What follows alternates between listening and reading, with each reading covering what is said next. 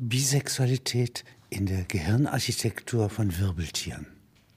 Wie verstehe ich das? Das ist äh, eine spannende Thematik, äh, die ganz schön widersprüchlich ist. Auf der einen Seite gibt es eine große Zahl von Befunden, die eigentlich auf eine frühe und sehr feste und sehr biologische Bestimmung der sexuellen Identität hinweisen. Auf der anderen Seite gibt es eine ganze Reihe von Befunden, die dann in die andere Richtung weisen, dass zum Beispiel einfach die Unterschiede in der Architektur des Gehirns äh, sehr geringfügig sind und äh, dass es auch eine ausgeprägte äh, bisexuelle Potentialität des Gehirns gibt im Verhalten.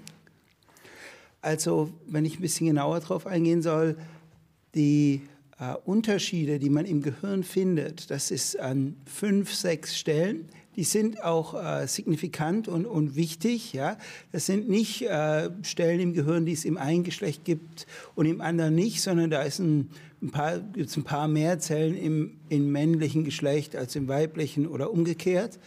Ähm, aber und das sind in der Regel dann auch äh, Gehirnbereiche, die mit Sexualität zu tun haben. Aber für die ganz großen Teile des Gehirns kommt es immer sehr ähnlich raus. Ja? Also hat man vielleicht kleine Unterschiede, aber es ist immer überlappend zwischen den Geschlechtern. Sie haben ja diese Kartografie. Nicht, äh, also die Abbildung ja, der Körperregionen äh, im Gehirn. Ja, und da ist, äh, ist bei Ihnen zu sehen, dass die Klitoris beispielsweise und der Penis eigentlich ganz ähnliche Ausbuchtungen bilden. Ja, ja, genau. Das ist ein Befund, den wir hatten. Das war eine Stelle, wo wir gedacht hatten im Gehirn, da muss es eigentlich anders sein. Ja, also es gibt Denn diese. Außen die, ist es ja extrem anders. Ja, genau. Äh, die Geschlechtsteile, die externen Geschlechtsteile in Säugern sehen sehr unterschiedlich aus. Die Klitoris, und der beim Penis. Frau dann noch hinzukommt, ja und so weiter. Also ja, sekundäre Geschlechtsmerkmale extrem ausgebildet. Genau, sehr, sehr unterschiedlich. Äh, dann haben wir uns angeguckt, die Karte, es gibt im Gehirn äh, eine Karte des Körpers. Ja. Das sollte man sich nicht als Foto vorstellen, sondern das ist mehr eine Interpretation der Körperoberfläche. Die Teile, die wichtig sind, sind groß. Also im Menschen gibt es einen riesigen Gesichts- und Mundbereich, äh, sehr große äh, Hände äh, hat der Homunculus. Da haben wir nachgeguckt äh, in Tieren, äh, wie sehen jetzt eigentlich die Geschlechtsteile aus? Die äußeren Geschlechtsteile, wie gesagt, der Penis ist äh, mehrfach größer als die Klitoris und so. Äh, wir konnten keinen Unterschied finden. Also einmal äh, ist die ist, ist das als Detail abgebildet. Ja, es sieht sehr äh, beeindruckend aus, sehr fallisch, ja, die Darstellung sowohl von Penis als auch von Klitoris und äh, genau gleich. Gleiche Länge, gleiche Breite, gleiche Zahl von Zellen. Das ist was, was uns sehr äh, verwundert hat, weil sonst ist in vielerlei Hinsicht äh, die Repräsentation äh, des Körpers recht akkurat. Ja. Da wären wir ja nicht ausgenommen, nicht? Wir sind jetzt, gehören jetzt ja, die Menschen wissen das leider noch nicht sicher. Wir haben jetzt äh, noch in mehr Arten geguckt. Der Befund war bisher immer der gleiche, sehr, sehr ähnlich. Also in, wir haben in vielen verschiedenen Arten geguckt. Im Menschen ist es schwieriger, äh, das, äh, diese zu Karte zu visualisieren, ja. äh, weil man nicht äh, die invasiven Techniken hat und äh, weil es ethische äh, Probleme damit gibt, ja. Äh, aber äh, ich würde mal erwarten, dass es im Menschen auch sehr ähnlich aussieht, aber das müssen wir noch nachgucken. In sehr vielen Arten ist es auf alle Fälle gleich. Sie müssen ja im Grunde, wenn Sie mit Ihren Instrumenten dort äh, das Hirn untersuchen, ja, ja, dann haben Sie sozusagen wie viel äh, Millimeter ja, können Sie äh, mit Ihrem Mikroskop quasi ja, äh, durchgucken. Okay, äh, die Mikroskopieverfahren, die sind äh, begrenzt natürlich in ihrer, äh, in ihrer Reichweite, vor allem in ihrer tiefen Reichweite, weil das Gehirn sehr stark Licht streut. Und dann ähm, kann man eigentlich nur so einen halben Millimeter oder einen Millimeter tief äh, ins Gewebe schauen. Äh, und das ist äh, ein Hindernis. Es ist schon ein großer Fortschritt zu dem, was man früher konnte, mit dem, was man vor 100 Jahren konnte. Da war es ein Zwanzigstel Millimeter oder so. Zwischen ist man auf einen Millimeter. Ah, das hat sich schon sehr verbessert. Wie sieht das aus, was Sie da als Instrument haben? Ja. Okay, äh, wir verwenden ganz verschiedene äh, Instrumente. Einmal machen wir viel Verhaltensuntersuchung. Dann äh, machen wir Mikroskopie, also bildgebende Verfahren, wo wir äh, Zellen äh, darstellen und dann horchen wir auch einzelne Zellen ab. Äh, entweder versuchen wir in einzelne Zellen reinzuhorchen, äh, was wie Sie die einzelnen. In eine Zelle rein. Ja, das geht. Dafür gibt es Verfahren. Äh, ähm, äh, da nähert man sich sehr vorsichtig mit einer Messpipette an eine Zelle an, äh, bricht die vorsichtig auf, sodass man dann hören kann, was die Zelle sozusagen hört. Ja? Die sprechen. Ja, die sprechen, ja. Äh, da sieht man dann, äh, wenn was Wichtiges äh, vorgeht, meinetwegen jetzt, wenn man da im Genitalkortex ist, man berührt das Genital, dann bricht da ein groß, großes Maß an Aktivität aus, ja. Äh, jetzt untersuchen Sie das ja, äh, also nicht bei sehr großen Tieren, ja, sondern bei einem extrem kleinen, allerdings ganz besonderen Tier. Ja, das ist die Mus etrusculus oder Suncus, wie nennen Sie die? Suncus etruscus, ja, äh, Etruskerspitzmaus, die ist erstmalig in der Toskana beschrieben worden, deswegen der Name Etrusker-Spitzmaus. Gibt es also in anderen Arten, auch in Asien und überall, überall in der gibt's Welt? eigentlich äh, überall, wo es einigermaßen warm ist. Das ist so ein äh, Ritzenbewohner und das ist eins unserer Modellsysteme. Sonst arbeiten wir auch viel äh, in Ratten und Mäusen. Also meinetwegen äh, den Genitalkortex haben wir in Ratten und Mäusen untersucht.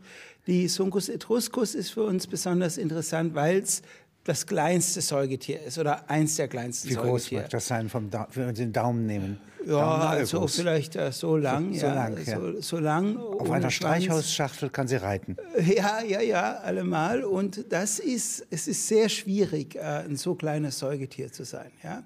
Die äh, verlieren sehr viel Wärme, weil sie eine relativ ungünstige Abstrahlung, nicht? Oberflächen- zu Volumenverhältnis äh, haben und äh, sind dann unter unglaublichem Druck äh, zu jagen, sind, sind die größten Jäger, die man sich vorstellen kann. Ja, also die erjagen eine Beute, die größer ist als sie selber, so Grillen, die wir denen füttern. Äh, das ist ein sehr, sehr beeindruckendes Verhalten. Nochmal, äh, wie kommt das, äh, dass sozusagen ein kleines Lebewesen so eine hohe Abstrahlung von Wärme hat? Ja? Weil, weil das eben im Vergleich zu seiner Oberfläche äh, sehr, das hat wenig Volumen im Verhältnis zur Oberfläche. Ja. Also die Sonne meinetwegen hat sehr viel Volumen. Ja? ja. Ein Elefant, der hat einen sehr ja. niedrigen Metabolismus. Der ist auch, in absoluter Menge ist der wahnsinnig viel, aber in relativer Menge ist das nichts im Vergleich zu der Spitzmaus. Die Spitzmaus muss sich durch ihr Körpergewicht durchfressen in einer Nacht oder so. Ja?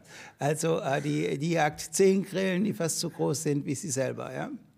Und äh, wenn Sie die mal noch weiter beschreiben, Sie gehen ja daran, weil die, äh, das Gehirn ja, ähm, sozusagen so äh, feine Schichten hat, ja. ja. dass sie gewissermaßen die ganze äh, ja, was uns interessiert an dem Tier ist, dass man eine dass man große Teile des Gehirns sehen kann. Bisher, wenn man auf die zelluläre Ebene runtergeht, ist man in der Regel, äh, hat man so ein Szenario 1 aus, aus vielen Millionen oder vielen hundert Millionen, ja, sodass man nur einen ganz äh, kleinen Teil der Aktivität sieht.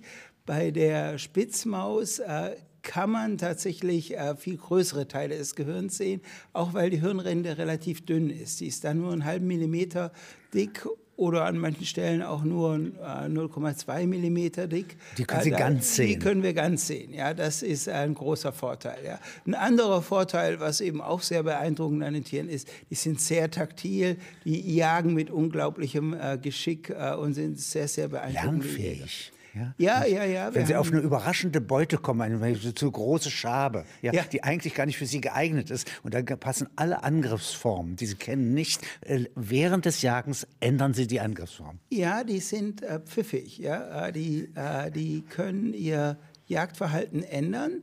Das äh, ist eben nicht hart verdrahtet. Zum Beispiel in der, in der Kröte ist es so, die, die, wenn die nach Würmern sucht, da springt die auf einen schwarzen Strich, der sich so quer bewegt. Und alles, was dieser Ent Beschreibung entspricht, äh, wird gejagt. Äh, und es muss sich zum Beispiel unbedingt bewegen. Ja?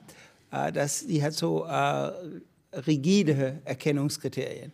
Die Spitzmäuse, die scheinen mehr eine Gestaltwahrnehmung zu haben von der Grille. Die berühren die Grille an einer ganz falschen Stelle und können dann Variieren, überlegen, äh, wo sie hin müssen. Oder was wir gemacht haben, ist, wir haben sie halt mit einer Beute konfrontiert, die sie nicht kannten, mit solchen Schaben, die sind so ein bisschen wie Panzer eigentlich. Ja. Sie sind aus Südamerika, wir, wir, wir, wir sind äh, davon ausgegangen, dass die nicht äh, äh von ihrer Biologie auf die eingestellt sind. Und zuerst mal fangen die die an zu, anzugreifen, wie sie es auch bei Grillen machen. Bei Grillen gehen die immer auf die Brustregion, auf den Thorax. Ja. Und das machen sie bei äh, den Schaben dann erstmal auch. Aber da sind die Angriffe wirkungslos, weil es der, der, der Panzer ist. Und dann nach, äh, was weiß ich, fünf oder zehn Schaben oder so, fangen sie an, äh, die Beine zu greifen und die Tiere umzudrehen. Und die Schabe hat eine weiche Unterseite, die ihr dann äh, zum Verhängnis wird. Ja, das lernen die. Ja, das ist ganz äh, bemerkenswert. Ist wie bei Hannibals Elefanten und so weiter. Die Römer lernten irgendwie damit fertig zu werden. Ja, ja genau. Das ja. ist äh, eben kein fixes Programm, sondern äh, die äh, benutzen da so eine äh, Säugetier-Cleverness. Die ertasten alles mit den Schnurrhaaren. Das ist für ganz viele kleine Säugetiere äh, ein ganz enorm Im wichtiges. Im Dunkeln so gut äh, wie am Tag? Ja, also zum Beispiel bei, bei Ratten. Ich habe mal eine Zeit lang mit blinden Ratten gearbeitet. Man musste sage und schreibe die Käfige markieren, damit man wusste, welche Ratte blind ist. Ja? äh, weil äh, die verhalten sich äh, ganz die, wie Sehende. die kommen mit äh, den Tasthaaren ganz gut über die Runden ja? und können sich auch ganz klar bestens orientieren ohne, ohne Licht. Das ist schon Wenn sehr Sie anders als im Menschen. abschneiden, ja. was wäre dann? Das, Desorientiert. Äh, wenn man ihnen die Tasthaare abschneidet, zum Beispiel der Etrusker Spitzmaus, dann werden sie sehr ungeschickt als Jäger. Also sie schaffen es noch, weil sie ja sehr entschlossen vorgehen. Aber äh, zum Beispiel die Angriffe in einer intakten äh, Spitzmaus, die sind ganz präzise immer auf die Brustregion gerichtet. Warum? Äh, das haben wir uns sehr gefragt. Das ist uns zum Teil nicht ganz klar. Es ist so, dass in der Brustregion, da sind äh, die Nervenzentren, die die Fortbewegung kontrollieren. Also wir können uns vorstellen, dass die, die sozusagen die, äh, die, die lähmen. Ja? Es ist auch so, wenn so eine Spitzmaus so eine Grille eine Weile angegriffen hat, dann ist die Grille nicht notwendigerweise tot, aber die läuft nicht mehr davon. Die bleibt dann sitzen und kann sich nicht mehr Ein bewegen. Vorrat, eine Apotheke und, und, von Nahrung. Ja, genau. Und da denken wir, dass das, äh, dass das äh, was mit dem Angriffen auf die Brustregion zu tun hat. Ähm, wenn wir jetzt die Schnurhaare abschneiden würden, dann wären die Angriffe ziemlich gleichmäßig über den Körper äh, der Grille verteilt. Und äh, es wäre lang nicht mehr so elegant. Ja? Ähm, das, ist, das ist ein großer Unterschied dann. Und das ist die Not, dass Sie also sozusagen, wie viel müssen die fressen und wie schnell müssen sie sich bewegen? Sie bewegen sich unglaublich schnell. Also es ist so, dass man, äh, dass wir nehmen das alles mit äh, Videokameras oder Hochgeschwindigkeitskameras auf. Wenn man das normal abspielt, kann man äh, dem Geschehen eigentlich nicht folgen. Und wir glauben, dass das, was damit zu tun hat, dass es eben auch taktil ist. Die die Netzhaut, unsere Netzhaut, äh, wie die das Licht übersetzt, das ist ein relativ komplizierter und langwieriger Prozess. Ja? Äh, so dass äh, wir das Sehen keine superschnelle Sinnesart ist. Wir können extrem schnell visuell reagieren, weil wir Sachen schon von großer Entfernung und so weiter sehen. Ja. Jetzt im Nahkampf äh, für die Grille scheint das Taktile tatsächlich schneller zu sein.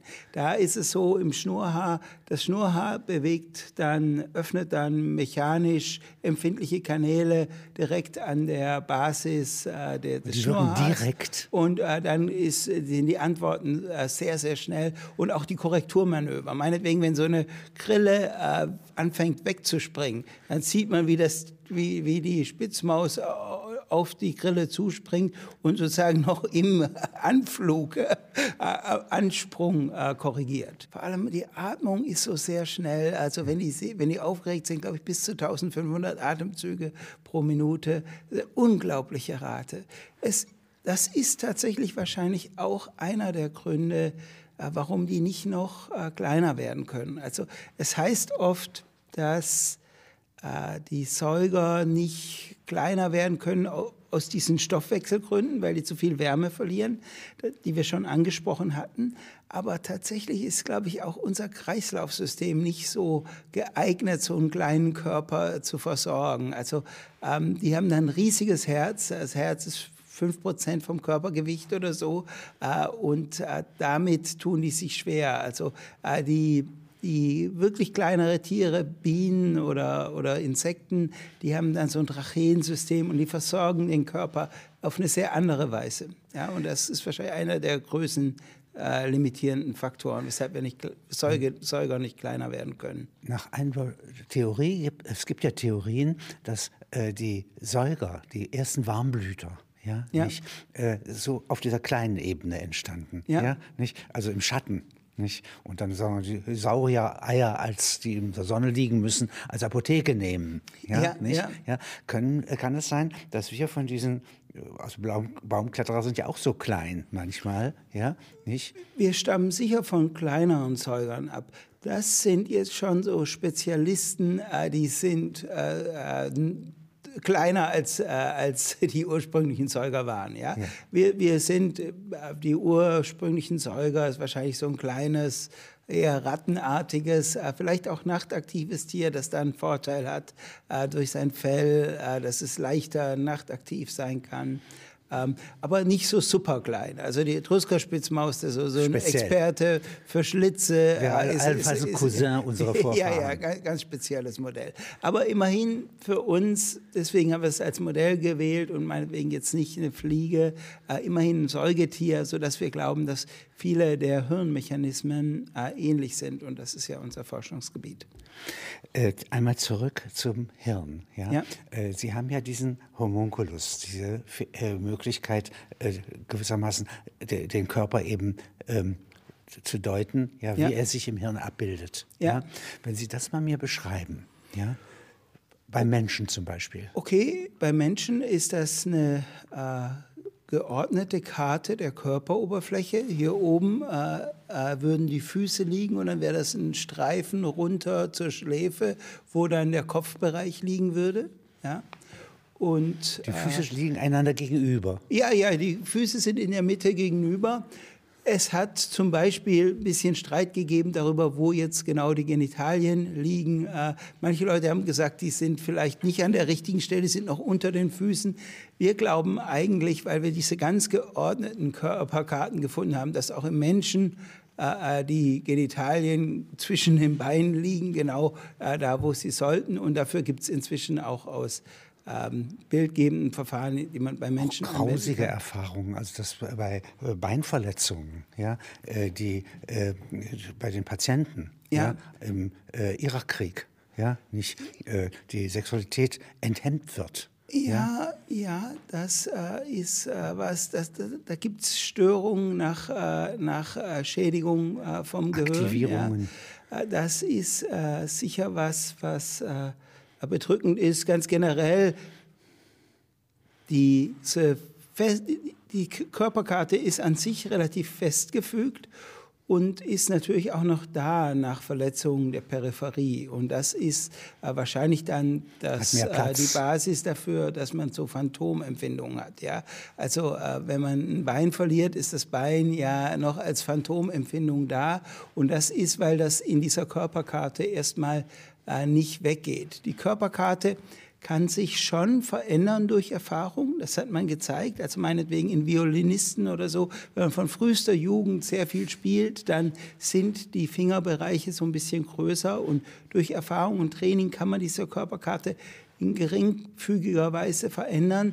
Normalerweise ist die aber ganz schön fest. Wie eine Architektur, so nennen ja, Sie es ja, ja, ja, auch, nicht? Also wie ein Bau, wie ein Haus. Ja, genau. Äh, die Wände die kann man nicht beliebig verrücken. Die kann man nicht verrücken. Was uns sehr beeindruckt hat, ist, wie sie jetzt meinetwegen die Genitalregion wieder verändert in der Pubertät. Normalerweise ist diese Körperkarte äh, sehr elaboriert und sehr klar da mit der Geburt. Ja? Es wird sehr früh spezifiziert und ist dann auch schwer zu ändern. Äh, bei den Genitalien ist das aber anders. Äh, die wachsen ganz äh, mächtig noch in der Pubertät. Da wird die Karte wirklich noch umgeschrieben. Und das, denke ich, ist vielleicht auch so ein Korrelat dafür, dass man ja da ein Verhältnis finden muss zu seinem Körper und dass da diese ganzen Veränderungen in einem vorgehen, die ja schwierig sind. Ja. Wenn Sie die Hand jetzt mal beschreiben, also wo liegt die? Die Hand, äh, die läge äh, so zwischen Schläfe und liegt ziemlich in der Mitte und ist ein, ist ein riesiger Bereich. Die Finger sind voneinander diskret abgetrennt. Da, dafür kann man spezifisch... Die Fingerspitzen, die Fingerkuppen, die ja, ja sensibel sind. Ja, die sind, die sind riesig, die Fingerspitzen. Ähm, viel größer als meinetwegen jetzt halt äh, die äh, unteren Teile der Finger. Äh, die sind auch in diskreten Modulen ähm, organisiert. Da kann man wirklich abgegrenzte Bereiche finden. Das ist jetzt äh, die Daumenspitze, das ist jetzt die Zeigefingerspitze. Äh, das ist äh, was, was äh, also sehr diese genau. Unverwechselbarkeit, ja, ja. Die, die, in den Fingerspitzen liegt, ja, sich nochmal in der Hirnstruktur, also in den Hirnregionen, die darauf bezogen sind, ja, wiederholt. Ja, natürlich. Das ist, ist, ist, sind sehr sehr schöne Karten auch zum Teil. Entsteht das nun sozusagen, also bei Engels heißt es, die Hand ist aus der Arbeit entstanden. Aber die Arbeit ist ja eigentlich kein primärer Trieb. Ja, sondern kann es sein, dass es aus Zärtlichkeit entstanden ist, weil die äh, Lebewesen sich die Jungen ins Fell der Mutter gekrallt haben bei Flucht oder so etwas, dass es so wichtig war, die Fingerspitzen zu benutzen? Also, okay, die Fingerspitzen sind eben sehr, sehr empfindlich in Primaten. Sehr, sehr große Bereiche, ja. Äh, die, die, die, äh, die haben eine unglaubliche Auflösung, eine unglaubliche sensorische Auflösung und äh, sind riesig groß. Es gibt natürlich im Körper nicht nur diese fein auflösenden, also die Fingerspitzen, die sehe ich mehr so wie, wie ein Präzisionswerkzeug, ja, also wahrscheinlich vielleicht mehr in Richtung von Engels durch eben die Anwendung, äh, äh dass, man, dass die viel für, den, äh, für das Tier leisten, hochauflösende äh, Signale leisten. Äh, das ist aber sicher nur ein Aspekt der Körperlichkeit. Es gibt äh, andere Aspekte der Körperlichkeit, die äh, sehr viel mit äh, sozialen äh, Dingen zu tun haben und sozialen Berührungen, so ganz verrückte Sachen wie Kitzligkeit oder so, ja, äh, wo es auch, das ist auch was, was wir untersuchen, wo es auch spezielle Mechanismen gibt im, im Gehirn von, von Zellen, die Einmal äh, werden die durch Kitzeln aktiviert. Also es gibt ganz ein schönes Modell. Ratten sind beachtlicherweise auch sehr kitzlig. Ja, sind sehr soziale Tiere, sind sehr kitzlig. Ja, kann man kitzeln. Die machen dann äh, geben dann bestimmte Rufe ab, wenn man sie kitzelt. Das ist was, was sie sehr mögen. Ist das ein Abwehrmechanismus, aber ein genussvoller? Das ist ein genussvoller Mechanismus. Das ist was, was den Tieren Spaß macht. Also oder wir denken, dass es ihnen Spaß macht äh, und man kann das auf verschiedene Weise zeigen. Zum Beispiel eine Ratte an einer Stelle, die muss das erstmal sich vertraut machen mit dem Experimentator dann äh, kitzelt man sie, dann würde die Ratte immer wieder an diese Stelle hingehen, wo man sie gekitzelt hat. Ja? Also die mag diese Stelle. Die, mag, die mögen auch diese Geräusche, die sie machen, wenn man sie kitzelt. Ja? Wenn man denen äh, die Wahl gibt, geh links, äh, das sind die üblichen Geräusche aus dem Käfig, oder geh rechts, äh, da, da, ist das Gelächter, ja? die Geräusche vom Kitzeln, gehen sie immer rechts, ja? das, das mögen sie gerne. Und dann... Äh, äh dann haben wir den Eindruck, dass äh, diese Zellen, äh, die da im, eigentlich in der Körperkarte sind, die, reag äh, die reagieren auch auf die Rufe. Äh, die werden äh, auch aktiviert durch diese äh, lachartigen Äußerungen. Und äh, tatsächlich, wenn man äh, da dort an dieser Stelle im Gehirn dann Zellen aktiviert, wenn die Ratte in der richtigen Stimmung ist, dann äh, wird sie auch so also gelächterartige Rufe machen. Äh, ist äh, ganz beachtlich. Die auch kommunikativ attraktiv sind. Die kommunikativ ja, attraktiv eine groß lachende Runde. Ja. Und, äh, und da denken wir, dass das was Wichtiges ist. diese Zellen, die werden auch sehr stark aktiviert, wenn wir mit den Tieren spielen. Ja, meinetwegen, was, was Ratten sehr gerne machen, ist, dass die äh, die Hand des Experimentators jagen. Ja? Äh, dann sind diese Zellen auch hochgradig aktiv. Und das war für uns wieder ein ganz verblüffender Befund, weil wir berühren ja gar nicht die Tiere. Eigentlich sind die in der Körperrepräsentation, also in der Rumpfrepräsentation der Ratten, äh, finden wir diese Zellen.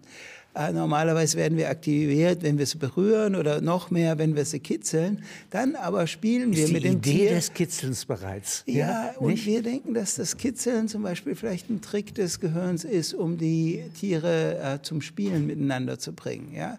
Also so. Und das brauchen sie. Ja? Das, das, äh, das ist was, was, was äh, die Tiere sehr zeigen, was Ratten sehr zeigen. Was zum Beispiel, ist da, dieses Spielen? Es ist ja offenkundig bei uns auch, ja, etwa eine notwendige Eigenschaft. Also Immanuel Kant sagt, wir haben die Vernunft, ja, Ja. und die ganzen Derivate davon, das Kartenspielen, die Musik und so weiter, das ist nicht wirklich Ausübung der Vernunft, ja, Ja. aber es ist notwendiges Spielen, ja. Ja, ich glaube, unser Gehirn ist schon sehr zum Spielen gebaut. Und das ist auch ja was, was man äh, vielleicht mehr beachten könnte. Ich glaube, dass das immer schön wäre, wenn wir mehr spielerische Formen von Lernen hätten und so. Ich glaube, dass das was ist, was äh, das. Äh, Leichte Regelabweichung, oszillieren um eine Notwendigkeit. Nur notwendig, nur als Homo economicus kann man nichts, kann man es nicht aushalten, ja. Und deswegen braucht man diesen Spielraum. Die, ja, also zu, zunächst mal. Äh, ist es ein verblüffendes Wie eine unscharfe Regel ist, eigentlich, ist eine verblüffende. Verhaltensweise. Viele Tiere zeigen das, es ist sicher was, was, was mit Sozialität zu tun hat. Ja? Zum Beispiel Mäuse, die sind ganz schön stur. Wir haben, wir haben Tage und Wochen lang versucht, Mäuse zu kitzeln, weil Mä- Mäuse haben bestimmte experimentelle Vorteile. Äh, Da könnte man bestimmte Sachen besser untersuchen.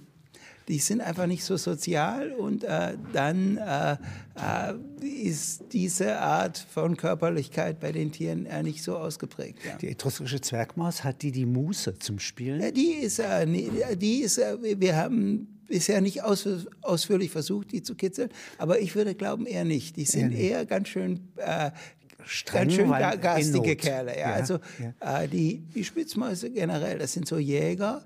Und gerade zum Beispiel die, die wir auch hier in unseren Breiten haben, das sind ganz aggressive Tiere. Ja. Die haben äh, die haben, äh, die, wenn man Männchen und Weibchen zusammensetzt, äh, da muss man nach der Verpaarung das zweite Tier schnell rausholen, sonst äh, fressen die einander auf, ja? äh, weil die sehr aggressiv sind. Also die meisten äh, Spitzmäuse, insbesondere die, die wir hier haben, äh, die haben rote Zähne, die sind sehr bösartige Tiere. Ja? Rote äh, die, Zähne? Äh, ja, die, die, die kommen, gibt es zwei Familien von Spitzmäusen, eine mit roten Zähnen, die sind sehr bösartig, ja, sehr, sehr aggressiv. Äh, die leben mehr in den nördlichen Bereichen. Was ist der Unsere- evolutionäre Vorteil und- von roten Zähnen? das äh, habe ich nie rausgekriegt. Das ist was, die haben da Eisen eingelagert, ja. Unsere hat weiße Zähne, ist nicht ganz so bösartig, lebt äh, mehr in den äh, äh, moderaten äh, äh, Gebieten. Ja, diese, die weißzähnigen Spitzmäuse, die sind nicht ganz äh, so aggressiv, aber verspielt sind die auch nicht. Was schon ist, man Der Ernst sieht des die- Lebens, kann man sagen. ja, man sieht die schon ein bisschen so äh, spielen, wenn sie klein sind mit der Beute, wenn sie das Beutefangen erlernen. Da, da gibt es vielleicht ein bisschen spielerische Elemente, hatten wir den Eindruck. Aber untereinander sind die nicht so äh, possierlich wie die Ratten oder so. Bei uns Menschen, ja, das Zwerchfell, wie ist das abgebildet? Das ist ja auch sozusagen, das kann ja, ohne dass es gekitzelt wird, lachen. Ja? Ja, äh, die, Vibrieren. die internen Teile des Körpers, wie gut die abgebildet sind und wie die abgebildet sind, ist, nicht, nicht äh, ist nicht leicht äh, zu sagen. Ja, da- Die hat man meistens äh, nicht, äh, äh, werden die nicht so groß abgebildet im, im Gehirn. Ja? Die Abbildung im Gehirn, das ist sicher was äh, Beachtliches, ist äh, sehr danach gerichtet, wie äh, wie wichtig das ist und wie wichtig das für bewusste Kontrolle ist. Also äh, gerade äh, das Zwerchfell macht ja viele, unglaublich viele automatische Sachen. Ja? Die werden in diesem Bereich des Gehirns, äh, in der Hirnrinde, im groß, größten Teil des Gehirns, werden die nicht so umfangreich abgebildet in der Und Regel. jetzt der Mund. Der Mund ist riesig. Ja? Der Riesig. Mund ist riesig. Und, Der muss ja äh, sprechen können, der muss abwehren, Gift abwehren können. Ja? Er muss aufnehmen können. Das ist ja eine unglaubliche Zellregion. Ja, es, äh, und auch unglaublich elaboriert. Das ist sicher was, was äh, ein großes Aha-Erlebnis für mich war, als ich mal mehr so Körperkarten angeguckt hat, wie groß der Mundbereich ist. Und das hängt sehr stark vom, Lebens, der Lebensweise und äh, Ernährungsweise äh, der Tiere ab. Interessanterweise so Fleischfresser und so haben gar nicht äh, da viel, aber so ein Meerschweinchen oder so ein Kaninchen, die auch immer so mümmeln, ja, äh, die haben riesige intraorale Bereiche, ja. Und, Unterscheiden zwischen den Kräutern, ja, ja, nicht, also ja, ja. und dann, alles ganz verschieden. Da, da kann man dann das ist auch sehr fein kartiert. Man kann dann äh, Module erkennen vom Gehirn für die Schneidezähne. Die sind oft riesig. Die Zunge ist riesig. Ähm, aber auch im Mundbereiche sind wirklich äh, äh, ganz ausgeprägt in der Körperkarte aber als Funktion von der Lebensweise. Manche Tiere, die Fleischfresser, die Etruskerspitzmaus, nicht viel intraorale... Egal, Hauptsache es nährt. ja, genau. Alles, was mal gejagt ist, kann man fressen und da wird, glaube ich, nicht mehr so fein gearbeitet. Aber bei den Kaninchen oder so... Sind wählerisch. Ja, ja, die haben einen großen äh, äh, Bereich. Das ist auch was, was wir mal noch genauer gerne vergleichen würden zwischen Menschen und äh, anderen Affen oder so. Äh, wie wir unseren Körper spüren, das äh, sind tatsächlich eigentlich äh, mehrere Sinnesysteme. Ja. Da gibt es die Körpersinne. Und äh, die haben viel damit zu tun mit Körpererhalt, ja, also Hitze, Kälte, Juckreiz, Schmerz. Das sind sehr subjektive Empfindungen. Ähm, also Schmerz, wie gesagt, die Leute werden überfahren, stehen auf, äh, laufen ein paar Schritte, als ob nichts gewesen wäre und dann brechen zusammen und können es nicht mehr aushalten vor Schmerz. Ja, das sind sehr subjektive Empfindungen. Äh, die sind sehr, die machen uns sehr anders als ein Computer in gewisser Weise. Ja, die verbinden uns mit, äh, mit dem Körper. Und äh, sind in der Regel darauf gerichtet, äh, Schaden vom Körper abzuhalten. Also meinetwegen Kälte ist auch was Subjektives. Man sieht äh, Bilder von, äh, von äh, Schneebergen und man kriegt viel schneller eine Gänsehaut. Und äh, das ist was sehr stark subjektiv moduliertes. Dann äh, gibt es den Tastsinn einfach so, das ist eigentlich mehr konventionelle Sensorik, ist sehr viel akkurater, ist sehr viel äh, objektiver, ist nicht so äh, stark äh, ist auch nicht direkt auf Körpererhalt gerichtet. Langfristig natürlich dient Aber alles dem Überleben. bezogen, also das ja. Gesäß meinetwegen, wie es sitzt, ja. ja. ob es gut sitzt, nicht gut sitzt und so weiter, hat eigentlich eine Dauer, Dauermeldung, ja, ja die wir nicht so sehr beachten. Äh, äh, also so, äh, so Unbequemlichkeitssensorik und sowas äh, gibt es auch in vielfältigster Weise. Gleichgewicht, wie geht das? Ist ja sehr komplex. Gleichgewicht gibt es eigentlich so einen kleinen, äh, gibt es die Bogengänge, ja, die äh, sozusagen in den äh, äh drei Dimensionen äh, äh, sozusagen das messen und dann gibt es einen schweres Sinn, äh, dass, dass einem sagt, wo, der einem sagt, wo unten ist. Wo sitzt der? Das ist, sitzt der ist, Muskeln, das ist, nein, das ist alles in der, im, Ohr. im Ohr. Im Ohr. Ja, Bogengänge, das ist äh, ein Sinnessystem, das ist eng verwandt mit dem Hören. Ja, die, die, äh, die Sinneszellen sind äh, eigentlich ganz ähnlich wie die des Hörens. Ist, äh, ist äh, näher am Hören dran als ähm, an, der, an der normalen Somatosensorik. Und das Hören hat ja sehr viel Unterscheidungsvermögen pro Minute oder pro Sekunde, nicht? Ist ja, auch also ein extrem schneller, äh, schneller Sinn, ähm, ist äh, was, was äh,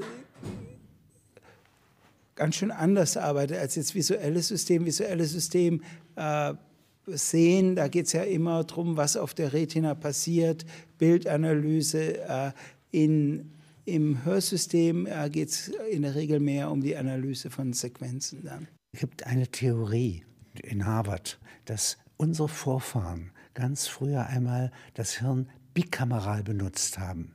Also die Hardware ist genauso gewesen. Ja, wie bei uns. Aber die Benutzung war so, dass die rechte Hirnseite die Sprechen versteht, aber nicht sprechen kann ja, und die Linke miteinander so korrespondieren, dass die Rechte die Stimme der Götter beherbergt. Und die, also meinetwegen bei Homer sieht man es noch. Also dem Odysseus bellt das Herz. Ja. ja oder äh, die Götter geben dem Helden etwas ein, dass er einen Fehler macht, ja. ja den er äh, diskursiv, also mit seinem Sprechhirn, nicht machen würde. Ja. Ja. Äh, ist das etwas, was es nach der Hirnarchitektur möglich ist? Ich meine, da ist sehr viel Betonung drauf gelegt worden, viele wichtige äh, Befunde über das Funktionieren vom Gehirn kamen aus äh, den Unterschieden zwischen den beiden Hemisphären. Der berühmteste Befund ist sicher von Broca eben, dass wir linksseitig sprechen. Ja, das war einer der Befunde, wo auf einmal klar wurde, okay, äh, äh, unser Verhalten wird vom Gehirn generiert. Ja.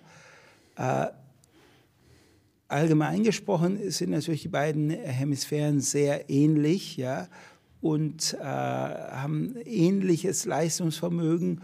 Und da war immer ein bisschen schwierig zu trennen, äh, was ist da Fiktion und was ist da ähm, Wirklichkeit bei den äh, interhemisphärischen Unterschieden. Ja? Also, was ja Verarbeitungsprodukte ähm, dann sind. Ja, es, die, diese ja. Sachen sind sehr berühmt geworden äh, durch die äh, Experimente von dem Roger Sperry, der äh, diese Split-Brain-Patienten untersucht hat, wo man die Verbindung zwischen den beiden Hemisphären durchtrennt hat und wo dann klar geworden ist, dass tatsächlich äh, das äh, linke Hirn ähm, äh, unabhängig vom rechten Hirn agieren kann. Ja? Also wo man den Patienten dann Bilder zeigen konnte, die meinetwegen nur das rechte Hirn sagen konnte, dann kichern die äh, und äh, dann fragt man sie, was war eigentlich sagen, nö, war nichts, ich kicher nur einfach so, ja, äh, äh, weil äh, dann die Kommunikation da nicht mehr stattfindet. Dass das Hirn no. zweisprachig dann werden kann in bestimmten Kulturen, das ist der Gedankengang.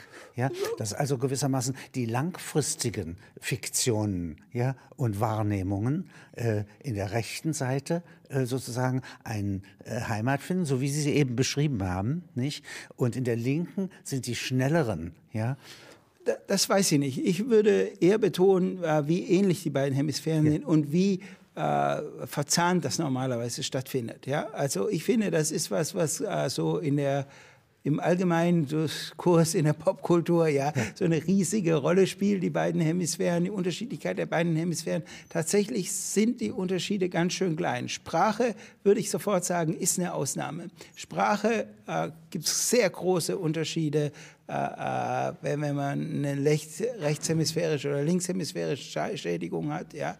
Sprache ist was, was Besonderes. Also wir wären, wenn wir links äh, äh, mehrsprachliche Wesen werden, babylonische Wesen, ja, dann würde ja, sich nicht die linke Hirnseite vergrößern müssen, ja, aber die Nutzung. Ja, ja äh, insbesondere was, was ganz interessant ist, Gedächtnisstrukturen. Ähm, Hippocampus ist eine Struktur, äh, die, äh, die am Langzeitgedächtnis äh, beteiligt ist, episodische Erinnerung. Ähm, die brauchen wir sozusagen, um zu wissen, was habe ich gestern gemacht, wird sehr stark in Demenzerkrankungen und so geschädigt. diese Strukturen, die scheinen auch ein bisschen unterschiedlich zu sein in linker und rechter Hemisphäre. Ja? Die, äh, die, äh, die Funktion von äh, Gedächtnisstrukturen, äh, das wird sicher durch Sprache sehr stark überformt. Ja? Kommt eigentlich, was ist der evolutive Vorteil eigentlich gewesen, dass wir sozusagen hier so eine Doppelbesetzung äh, haben, äh, eigentlich bei allen Tieren, nicht? Ja? Ja, einmal ist natürlich, äh, gibt es immer paarige Sinnesorgane und die ja. kann man dann mit symmetrischen Zügeln ja. äh, lenken. Das ja. äh, ist die Vorstellung. Äh, die allermeisten Gehirnteile sind so paarig. Einzelne nicht, interessanterweise. Meinetwegen das Kleinhirn, das, äh, da gehen die, äh, ist eigentlich wie eine Struktur. Ja? in, der, in der Hirnrinde und in vielen anderen Hirnstrukturen haben wir immer diese paarige Architektur. Es gibt einen alten Vorschlag dazu, dass, äh, dass man dann sozusagen ähm, mit, mit symmetrischen Zügeln äh, das Verhalten äh, akkurat steuern. So wie man der Sonnengott seine Pferde lenkt. ja, ja in der Art. Das ja, ist ein nicht? alter Vorschlag. Ja. Wenn Sie einmal äh, denken, dass ein Hund sozusagen um sich herum einen Geruchsdom hat. Mhm. Ja, nicht? Also es ist, da kommt nicht so ein kleiner Hund da uns entgegen, sondern ein Riese. Ja. ja. nicht? Was den Geruchssinn betrifft. Den haben wir ja nicht mehr. Ja. ja. Was geschieht eigentlich mit den Hirnarealen, die nicht mehr so gebraucht werden, wie sie früher mal bei Vorfahren oder in Paralleltieren äh, gebraucht werden? Ja, werden die ergriffen von anderen, die werden für anderes genutzt. Interessanterweise äh, werden werden wir die ja nicht los, sondern äh, die bleiben da und die bleiben auch wichtig. Ja? die besetzt also, von was anderem? Also es ist so, dass da mehr übergeordnete Kontrolle mehr äh, Musik drauf beispielsweise, weniger wird. Geruch. Ähm, ja, ja, wie ist es? Man, man kennt einige Beispiele, ähm, äh, meinetwegen bei so äh, Tieren, die, die im Boden leben, ja, äh, die dann äh, den Seesinn nicht mehr nutzen können.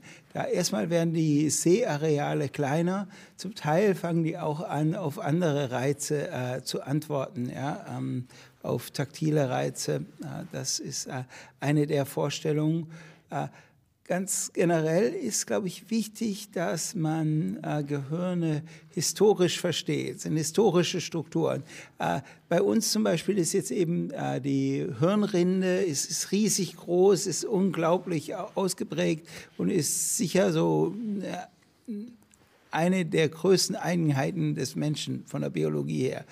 Es ist trotzdem so, dass äh, die untergeordneten Strukturen nach wie vor äh, sehr, sehr wichtig sind. Wenn man die schädigt, äh, haben wir nach wie vor unglaubliche äh, Defizite. Ausfälle oben. Ja, also meinetwegen im, im Frosch ist das Mittelhirn riesig groß äh, im Vergleich und es gibt wenig so oder keinen richtig übergeordneten Kortex. Trotzdem, wenn man Schaden macht äh, im, im Frosch oder im Affen, äh, eine Schädigung führt zu, oder im Menschen führt zu ganz ähnlichen Konsequenzen dann, äh, weil äh, diese alten Strukturen, äh, da setzt das, setzen neue Kontrollstrukturen darauf auf, aber die, äh, die werden nicht sozusagen in der Regel ganz weggelegt. Ja. Sie werden durch eine Wurzel gewissermaßen. Ja, die werden, da wird mehr Kontrolle draufgesetzt. Ja. Die kriegen von woanders her gesagt, was sie tun sollen. Aber es ist so, wenn man, wenn die kaputt gehen, ist oft nach wie vor so, dass, dass man allergravierendste Defizite hätte.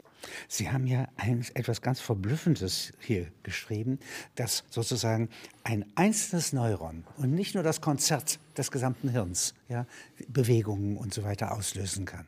Ja? Ja, solche Untersuchungen haben wir gemacht. Da haben wir, sind wir hingegangen und haben ähm, einzelne Zellen gereizt, ja, ähm, vorsichtig, und haben dann zeigen können, dass tatsächlich entweder sehr kleine Bewegungen ausgelöst werden oder auch das Tier zu einem gewissen Ausmaß äh, das spüren kann. Ja, also es ist nicht so, äh, wir haben versucht herauszukriegen. Äh, also nicht immer der, die Gemeinschaft. Ja, äh, nein, äh, sondern, sondern das sind einzelne Zellen und das sind in Hirnarealen, die sehr groß sind. Ja, meinetwegen, das war in der Tasthirnrinde der Ratte, äh, wo wir das gemacht haben. Das enthält viele hunderttausend Zellen.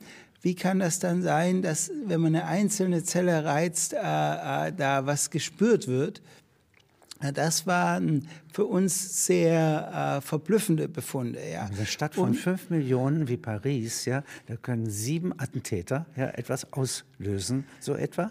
Ja, in, in der Art, ja. Also wie, wie kann das sein? In, in, in Paris zählt jemand bis zehn. Das haben wir gemacht. Und dann passiert was. Äh, äh, äh sozusagen äh, wird, der, wird der, der Gesamtausgang äh, äh, des Geschehens verändert. Das war für uns sehr verblüffend, dass man eine Verhaltensreaktion von einzelnen Zellen kriegen kann. Ja.